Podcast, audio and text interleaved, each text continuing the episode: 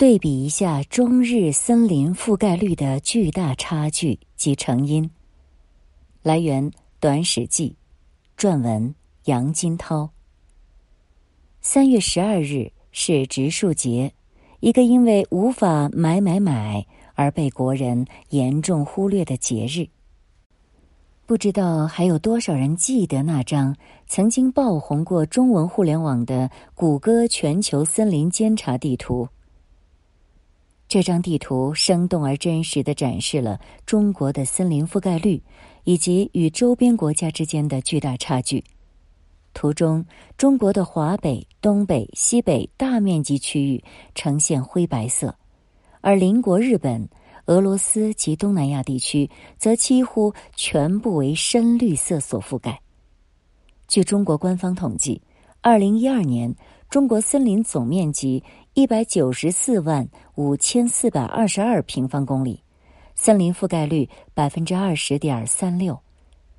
据日本官方统计，一九九五年森林覆盖率已达到百分之六十七，而在谷歌全球森林监察系统中，截至二零零零年，中国的森林覆盖率是百分之十八，日本则高达百分之七十二。尽管两国在地理国情上存在很多不同，但日本能够维持如此高的森林覆盖率，还是有一些经验值得借鉴。中国林业史上的弯路，据《中国可持续发展林业研究总论》一书的统计，一九四九年前后，中国的森林覆盖率，华北约百分之五，东北高达百分之四十五。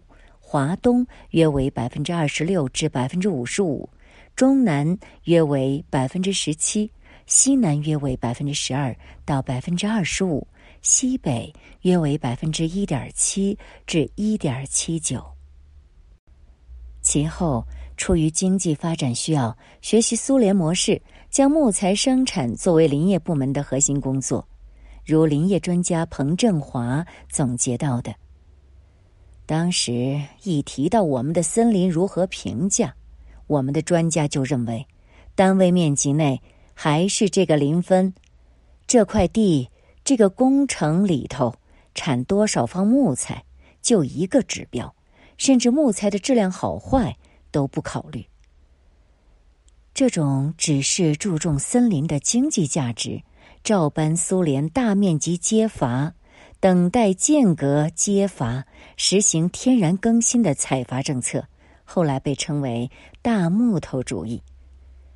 除了木材生产之外，大炼钢铁及开荒种田也曾大规模砍伐森林。老家在广东台山永华村的叶惠明回忆，童年时村尾有座小森林，真是佳木葱茏，绿荫遮天。里面许多高高矮矮的树，只有一条小路进去，光线暗。但是，一九八零年回乡的时候，他发现该处已成光山，仅有萋萋荒草。一九五八年，广西因烧炭炼钢等砍伐的木材有一千七百五十万立方米。是国家该年从广西采购木材数量的十倍之多。从一九五七年到一九六零年，国营林场从四百一十九处增加到一千九百六十处，防护林遭到严重破坏，如西南地区的嘉陵江、涪江、沱江流域的森林覆盖率从百分之二十八减少到六零年代的百分之三到百分之五。河南省东部防护林被破坏百分之八十，甘肃省的防护林被砍掉二十二点四万亩等等。一九七三年到一九七六年，全国森林覆盖率百分之十二点七，伴随森林破坏而来的是一系列水土流失及自然灾害。林业部当年曾要求每年完成的更新面积相当于上年的采伐面积，其中人工更新面积要相当于上年的揭伐面积，指的是将林区内树木全部砍除。但这个目标实际上很难实现。一九七九年普查发现，在一百二十二个林业局中，有五十五个更新量不及采伐量，更新欠账八十六万平方公里。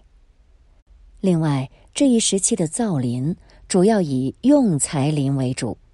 一九五五年完成的两千五百六十五万亩造林中，有百分之五十五，即一千四百二十万亩为用材林。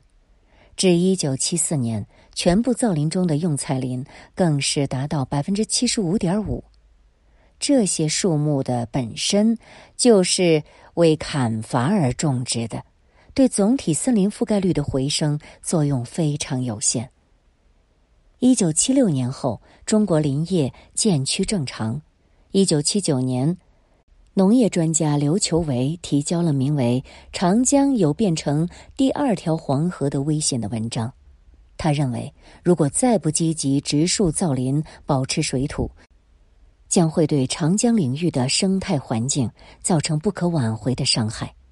随后，中国爆发了一场以森林的作用为主题的大讨论，引起了高层注意。一九八四年，中国开始实施森林法及其他相关森林法规，试图将林业工作的重点逐步转为植树造林、扩大绿化。但是，落实到具体操作，这场转型极为困难。一九八零年。森林工业总投资二百五十九亿元，营林业投资仅三十六点三亿元，前者是后者的七倍之多。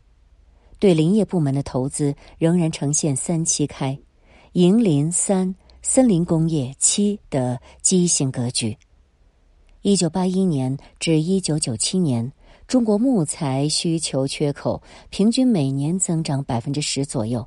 森林的采伐速度自然也没有能够放缓，木材生产作为硬任务，其序位始终高于作为软任务的营林。一九八二年，全国造林一点二亿公顷，成活保存面积不足三分之一。成活部分之中，不能成林者，成林不能成材者，成林又能成材者，又约各占三分之一。真正对全社会起到警醒作用的，是一九九八年的特大洪水之后，封山植树、退耕还林政策开始被大力推行，天然林资源保护工程、退耕还林工程等六大林业重点工程出台，规划范围覆盖了全国百分之九十七以上的县。二零零三年。国家发布关于加快林业发展的决定，希望在二零一零年使森林覆盖率达到百分之十九以上，二零二零年达到百分之二十三以上，二零五零年达到百分之二十六以上。据谷歌全球森林监察所显示的，这个决定的短期目标可以说已经基本实现。那么。可供借鉴的日本经验又有什么呢？日本一八九七年颁布森林法，但没能有效的保护森林。到一九零零年，除了北海道等人烟稀少的地区外，生长多年的原始森林已经不复存在。自上世纪三十年代开始，因战争需要，其森林砍伐量骤升，长期远远大于种植量。国内凡运输便利地区的森林几乎都砍伐一光。二战结束后，日本千疮百孔，森林也千疮百孔，被时人形容已到了紧急时刻。森林恢复政策于是再度启动。一九四六年，日本颁布《森林资源造成法》。允许造林者以造林总成本的一半数额来购买政府发行的造林债券，政府在造林后以票面价值回购这些债券，以及对造林成本给予一半补贴。这个森林资源造成法效果一般，于一九四八年终止。一九五零年，政府颁布造林临时措施法。要求林地所有者必须于五年之内在政府分给的林地上造林，否则政府可另找第三者进行分成造林，并裁决造林方和所有者之间收入分成的合同，以及强制林地所有者造林。次年，农林水产省建立造林财政系统。向造林者提供低息贷款和优惠的税收政策，减轻其经济负担。进入八十年代，政府的财政补助重点转向天然林的培育和保护，对因禁止揭伐天然林的林主进行财政补偿，对培育天然林的林主免征固定财产税、财产实际所得税等。此外，日本自五十年代起。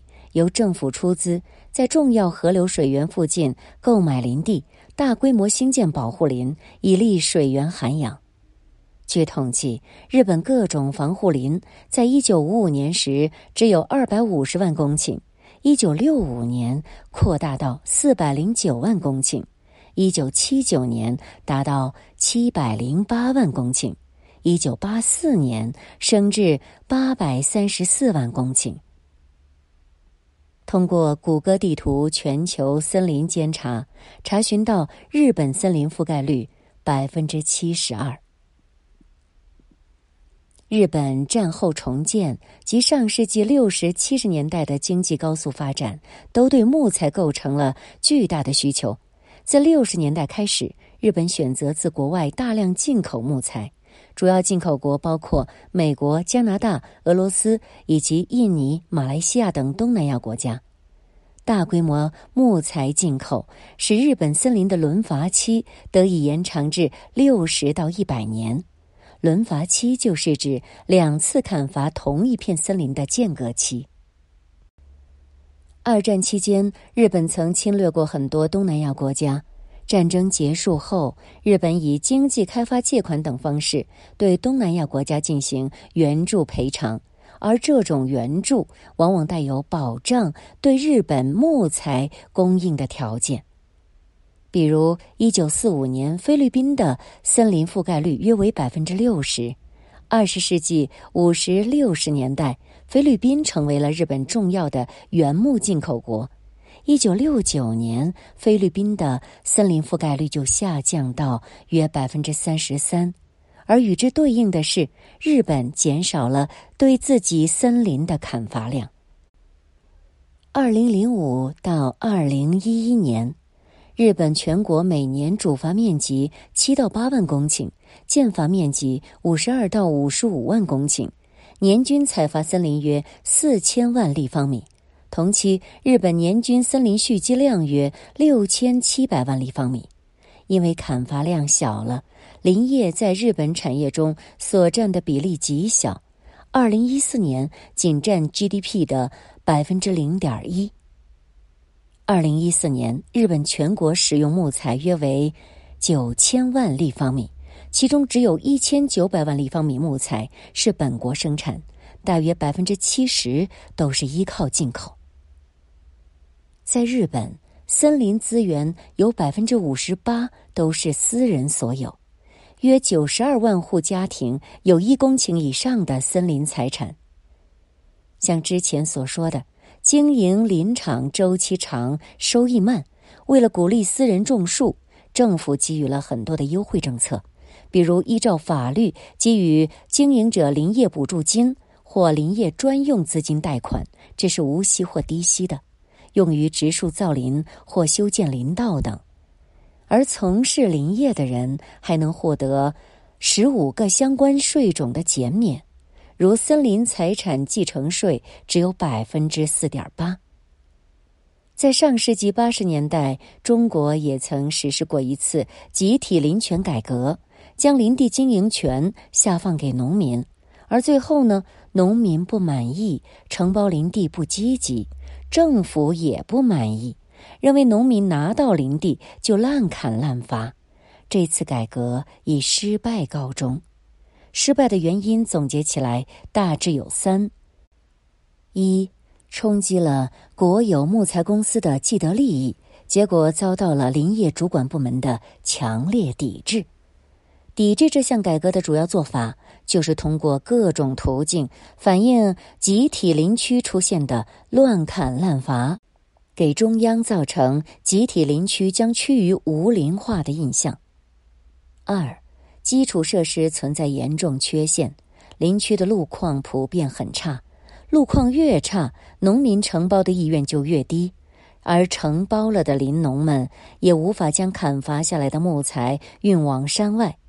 中央派出的调查组观察到堆积在路边待售的木材，当时运材的汽车奇缺，将木材运出林区的难度是很大的。大量木材堆积在路边，确实会给调查人员带来如此下去森林将会被砍光的感受。三税费过重，一份对海南省琼山市的调查表明。当时木麻黄的售价为每吨二百三十元，九种税费合计每吨一百一十点六六元，扣除采伐装车成本五十元、运输成本五十元，林农所得每吨十九点三四元，仅占木材销售价格的百分之八点四。看到谷歌全球森林监察提供的森林覆盖减少示意图。绿色表示的是以百分之三十覆盖密度为基准的森林覆盖率，红色表示的是覆盖率存在减少的区域。显然，要实现一个绿色中国，还有很长的路要走。巴黎就是这么脏。来源：大象公会，撰文：叶不守。七八十年代。刚刚富起来的日本人蜂拥巴黎朝圣，拍照留念，排队买包包。但是部分人会眩晕、冒汗、心悸，甚至精神崩溃。一九八六年，一位日本心理学家将它称为“巴黎综合症”。研究发现，日本游客的巴黎综合症是因为现实与想象之间落差过大。游客们在精神上无法接受巴黎居然是这样。毕竟，巴黎是城市的榜样，全球有四十多座城市因为漂亮而被冠以“巴黎”之名，比如上海和哈尔滨曾被称为“东方巴黎”。今天，朝圣者在巴黎最先闻到的不是香水，而是弥漫全城的尿骚味儿。钻进香榭丽舍大街两侧的小巷，你会直接穿越到印度。日本驻法大使馆统计，每年至少有二十例以上的巴黎综合症。忍无可忍的日本游客会充当义务清洁工。提起巴黎，你眼前会浮现埃菲尔铁塔、凯旋门、卢浮宫，但是这些经典标志物全球都在仿冒。巴黎应该换个新的视觉形象了。在巴黎全城只有一百四十座公厕，而面积相同的北京二环内公厕约有两千三百座。为了缓解如厕难，巴黎人有两个发明：找厕所 APP 和露天男用小便池。巴黎有一种常见装置，齐腰以下高度。是镜面反光材料的，你能猜出它是干什么的吗？这种装置叫做防止墙根撒尿保护器，因为有了这样一个反光镜，那些喜欢对着墙根撒尿的人没法再背对着人撒尿了。西方很多城市的奇景让人印象深刻。而巴黎街头的特色骑手穿着绿色制服，手持特殊装置，巴黎人叫他们“便便先生”。便便先生拿的是真空泵，是吸狗屎的。巴黎有三十万条狗，每年生产七千吨狗屎，相当于埃菲尔铁塔的钢材的重量。另外，巴黎现有八万只鸽子，它们活下来主要是靠垃圾桶上的自力更生。而鸽子的便便清理起来就更难了。巴黎还至少有八百万只老鼠，它们可是世世代代生活在这里。在草地上有幸福晒太阳的老鼠一家子，还有的是在埃菲尔铁塔脚下。老鼠每年消化掉近三十万吨城市垃圾，也算是对巴黎环境卫生的一点贡献吧。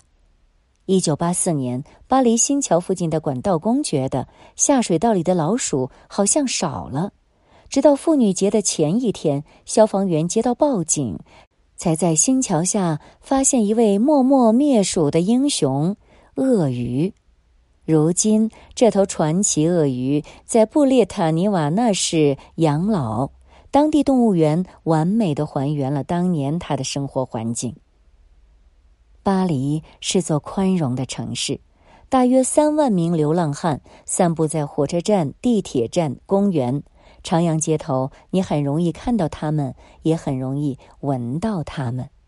巴黎还是个烟灰缸，每年巴黎街上的烟头约三百五十吨，相当于十七亿五千万根。城市脏乱差，北京人喜欢怪罪王德彪，上海人喜欢怪罪硬盘，但巴黎人才最有资格怪罪外地人。巴黎市的人口二百二十一万，面积一百零五平方公里。人口面积刚好与北京东城区加上西城区相当。巴黎市二零一七年接待外国游客一千六百一十万，是北京的四倍。全中国二零一七年的国外游客也只有两千九百一十七万人。素来不以热情好客闻名的巴黎人，一直都觉得巴黎之所以这么脏，是外地人太多且不讲卫生的缘故。巴黎是美丽时尚的代名词，因为现代城市就是巴黎定义的。第一个邮政系统、第一个公共交通系统、第一个路灯系统都出现在巴黎。因为巴黎有个埃菲尔铁塔，于是东京一九五八年也有了自己的铁塔。然后上海、广州有钱修塔了，也纷纷有了自己的塔。巴黎很多街道、桥梁和城市广场的整体样貌和两三百年前完全一样。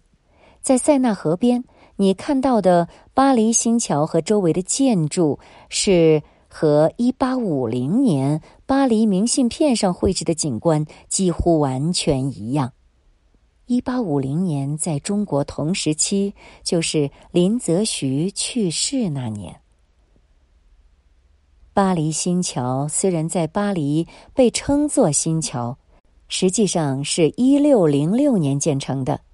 而这一年，未来的农民军领袖李自成和张献忠出生了。被誉为巴黎的良心的封闭下水系统，一八九四年完工，全长两千四百公里。一九零零年七月，巴黎地铁系统开通运营。而当时，清军和义和团正在天津抵抗八国联军。今天，中国还没有一个城市有真正的垃圾分类，但是，当时巴黎街头的垃圾车运送的已经是分类的垃圾了。一八八四年三月七日，巴黎推行了当时世界上最先进的垃圾分类政策。所有的房东必须为房客提供三个带盖的容器：一个装易腐烂的厨余垃圾，一个装纸和破布，还有一个装玻璃、陶瓷和牡蛎壳。但是，先行者还是会落后于时代。巴黎人均垃圾生产量持续上升，一九八零年代每年就接近半吨，而且。垃圾构成中，塑料和纸张的占比急速增长。经过半个多世纪的发展，纸张蓝色，塑料绿色，在巴黎垃圾中的比例是一路飙升，占用垃圾量的四成。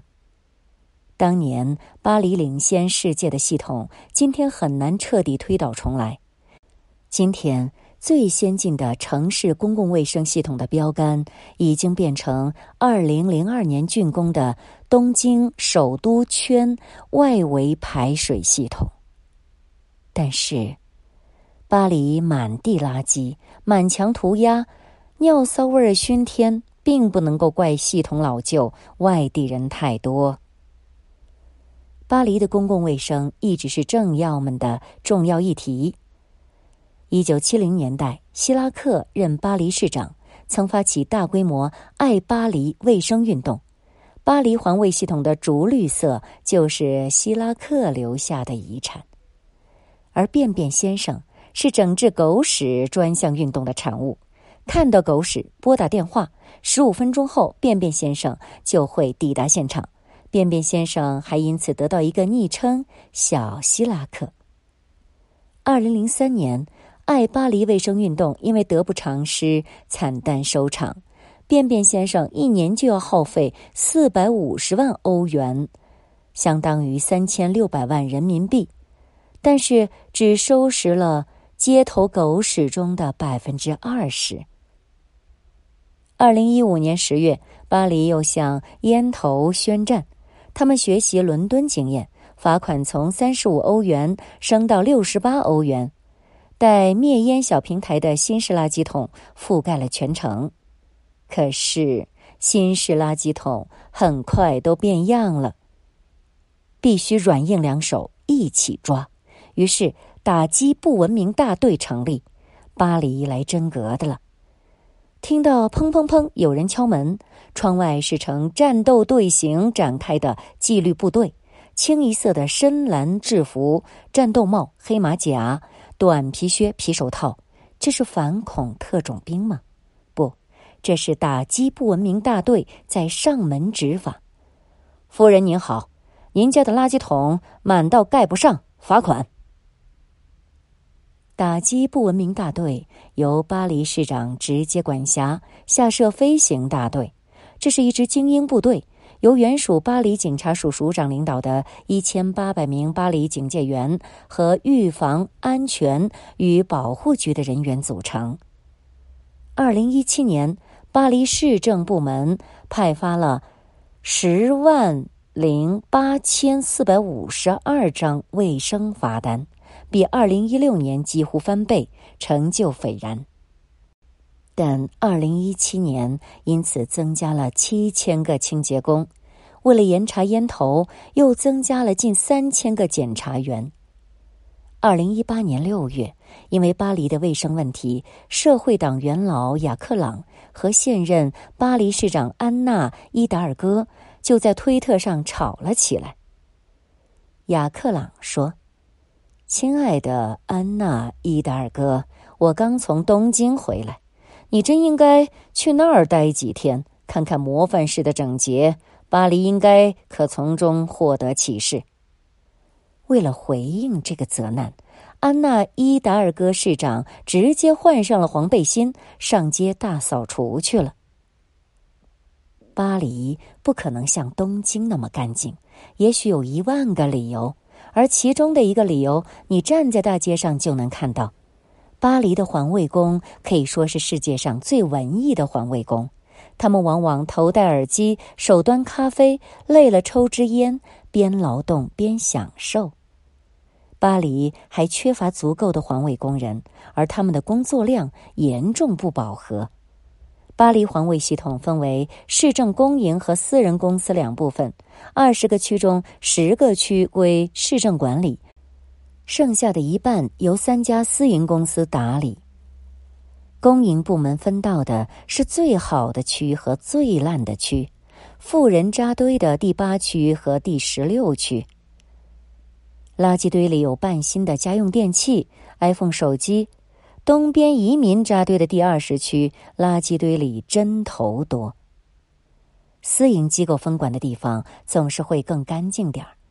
但公营部门的环卫工人才是典型的法国劳动人民，几乎所有罢工都是公营的十个区发起的。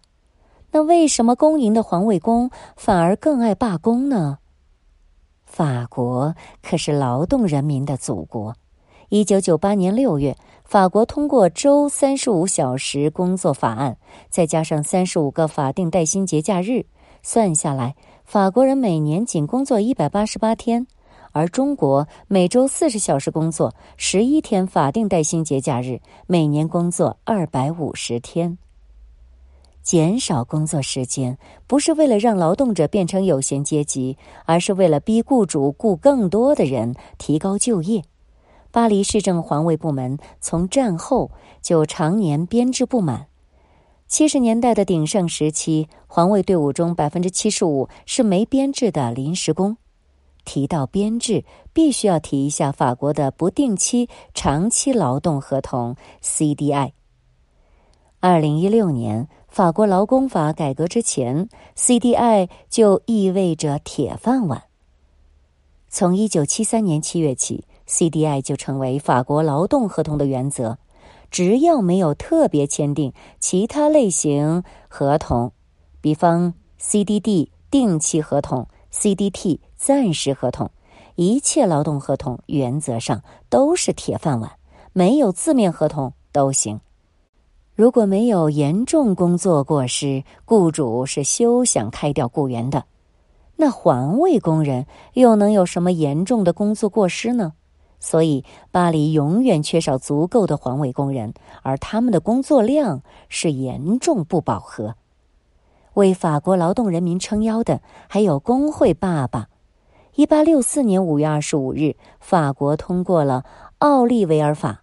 工人们立刻建立了法国总工会 （CGT），还与英德意的工人兄弟们成立了国际工人联合会，也称第一国际。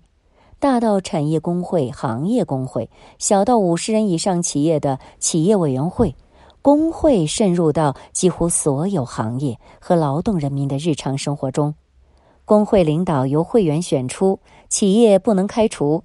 除了对抗雇主，他们还负责职工的旅游度假、职工孩子的夏令营、冬令营、公司图书馆、体育比赛和冲洗照片等福利。法国电力公司这种国营事业单位，有三十万员工和法国最大的企业委员会，公司收入的百分之一固定用于委员会的预算，每年约四点零七亿欧元。它被用在三百八十个度假中心、二百七十个公司餐厅、五个医疗中心、两个疗养院、两个养老院，以及各种节假日礼物、集体活动、员工结婚、孩子教育补助、休假补助上。法铁、法航、巴黎公共交通联合机构在法国是最以高福利著名的。他们恰好也是法国最容易罢工的组织。工人越能当家做主，就越敢和全社会对抗。法航工人二零一八年二月二十二日罢工，当天一半飞机没能上天。四月，法铁工人罢工，法国人民立即穿越到了春运的中国。